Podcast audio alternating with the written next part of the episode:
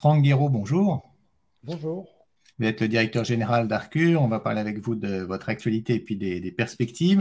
Euh, vous avez publié il n'y a pas longtemps hein, vos, résultats annuels 2021 et puis la bourse pour vous, c'est encore récent. effectivement, comment vous avez euh, vécu ces derniers mois en termes d'activité? Comment ça s'est passé pour vous? euh, L'activité, bon, en 2021, bien sûr, elle a connu une croissance importante, comme l'indiquent les chiffres publiés. On a, fait une croissance de 33% par rapport à 2020. Donc pour nous, c'est une reprise d'activité. Euh, l'année 2020, euh, bien sûr, a été euh, impactée par la, pandémie, en particulier sur certains territoires plus impactés que d'autres, notamment la France et les États-Unis. Donc là, l'activité a bien redémarré en 2021 et en particulier au deuxième semestre de l'année 2021. Euh, justement, si on parle du savoir-faire de, l'entreprise, on parle d'intelligence artificielle dans le traitement de l'image. Euh, qu'est-ce qu'il y a comme technologie? Qu'est-ce que vous avez amené dans votre euh, univers? Alors, c'est une vraie technologie d'intelligence artificielle, puisque l'intelligence artificielle, on en parle beaucoup. Et nous, dans notre cas, ce sont des algorithmes à l'origine issus du CEA.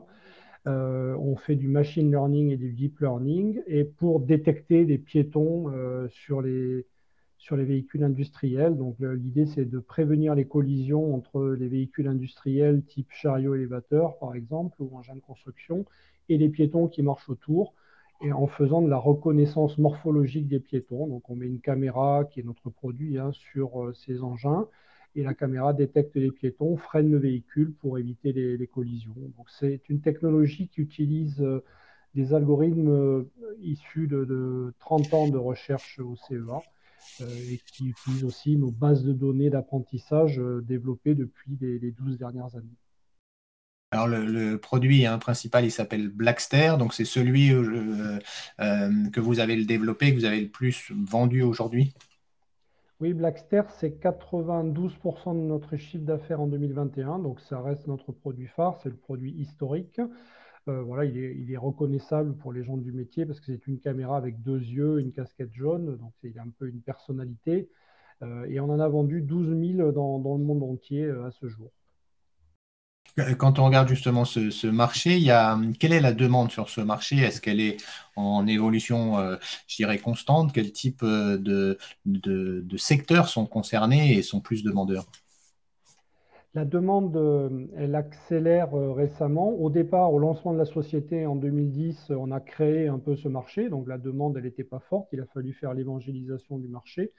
Et maintenant, on observe que à la fois les grands groupes industriels utilisateurs de chariots élévateurs, mais aussi les constructeurs de chariots élévateurs, euh, veulent désormais avoir cette technologie à bord.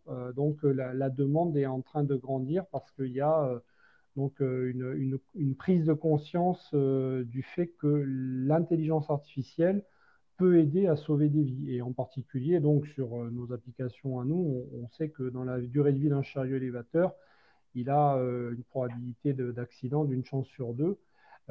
or, nous, sur une flotte de 12 000 Blackster installés dans le monde, il n'y a pas eu un seul accident avec un véhicule équipé de, de Blackster ce jour. Euh, justement sur la stratégie de l'entreprise, vous êtes encore en, phase d'investissement sur à la fois Blackster et sur de nouveaux produits?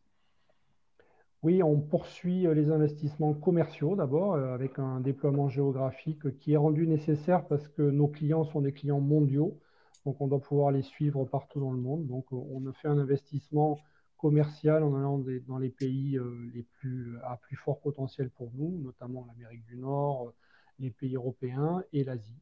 Et puis on fait un investissement sur la technologie parce que l'intelligence artificielle euh, offre de plus en plus d'opportunités. Donc euh, on s'inscrit dans un mouvement qui est euh, le mouvement vers le véhicule autonome, véhicule en dehors de la route. Hein. On n'est pas du tout dans la voiture, nous on est dans les chariots élévateurs, les engins de construction. Et ces constructeurs-là ont besoin de fonctions autonomes. Donc on fait des investissements aussi pour leur offrir des fonctions d'autonomie. Euh, du côté de, effectivement de la situation financière, vous avez donc levé des fonds en venant en bourse. Euh, vous pourriez avoir besoin d'autres euh, moyens financiers pour, pour développer l'entreprise? Alors, on a, on a levé des fonds effectivement en 2019 lors de l'introduction en bourse qui correspondaient à certains investissements commerciaux, implantation aux États-Unis, implantation en Allemagne, au renouvellement de, de la gamme de produits, puisqu'on sort cette année en, 2022 une toute nouvelle ligne de produits donc, qui, permet d'améliorer très nettement nos, marges et la performance. Et donc, pour le futur, effectivement, il y a des opportunités de croissance pour nous, à la fois en termes de déploiement géographique, et puis pour, pour accélérer sur, sur les opportunités technologiques avec le, véhicule autonome. Donc, comme on le disait dans notre communiqué de presse publié la semaine dernière, en fonction des conditions de marché, on, envisage effectivement de, de, faire un tour de table complémentaire dans les mois qui viennent, même si rien n'est décidé à ce stade. mais il est possible effectivement qu'une telle opération se produise dans les mois qui viennent. Alors, un sujet qui concerne ceux qui travaillent dans la technologie, hein, c'est votre cas, c'est le sujet des, semi-conducteurs, cette pénurie. On a vu le secteur automobile concerné, en, en, réalité de nombreux secteurs concernés. Comment vous avez fait sur ces composants et comment vous gérez cette situation-là dans, dans, vos sites de production? Oui, comme tout fabricant de matériel électronique, nous sommes impactés par la pénurie de composants électroniques. Pour faire face à cette pénurie, il y a plusieurs stratégies et on les a toutes déployées. Donc, on a chez nous des personnes qui travaillent à temps plein sur la gestion de cette pénurie, hein, ça c'est très important, qui pour l'instant d'ailleurs ne nous a pas affecté, hein, c'est-à-dire qu'on l'a géré pour ne jamais avoir d'interruption de production, donc ça a toujours été le cas jusqu'ici. Et donc la façon de faire, c'est d'une part de faire des approvisionnements en avance, donc de faire un peu de stock de certains composants stratégiques, et d'autre part de retravailler un petit peu le design de nos produits pour être flexible et pouvoir accepter euh, des nouvelles versions de composants qui, ne sont pas en pénurie. Donc on a, fait, on a joué sur ces deux leviers-là, euh, jusqu'ici avec un certain succès, puisqu'on a pu faire face à la demande de nos clients euh, sans jamais interrompre la production à ce jour. Euh, qu'est-ce qu'on doit attendre de vous sur cette année 2022 en termes d'activité Et il y a aussi des attentes, bien entendu, sur, sur la rentabilité? Sur, l'activité elle-même, on, envisage, nous, de poursuivre la croissance. Pour l'année 2022, euh, on envisage une croissance euh, donc, à deux chiffres, hein, de nouveau. Hein. On a fait 33% l'an dernier. On, pense être sur une tendance similaire pour cette année, sachant qu'on donne un objectif à trois ans de doublement de notre chiffre d'affaires, donc à atteindre le cap des 20 millions d'euros à l'horizon des trois prochaines années.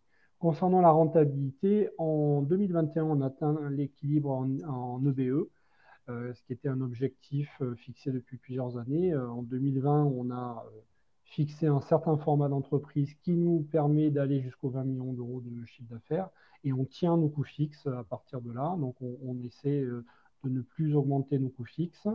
et avec le dispositif actuel de la société, c'est tout à fait faisable. Et donc, à la fin de l'exercice 2022, on devrait cette fois-ci atteindre l'équilibre en cash flow euh, et donc être en cash flow positif à partir de l'exercice 2023. Voilà, c'est tout le travail d'optimisation qui a été réalisé et qui nous permet d'être confortable sur cet objectif. Euh, merci beaucoup, euh, Franck Guéraud, d'avoir fait le point avec nous aujourd'hui. Merci.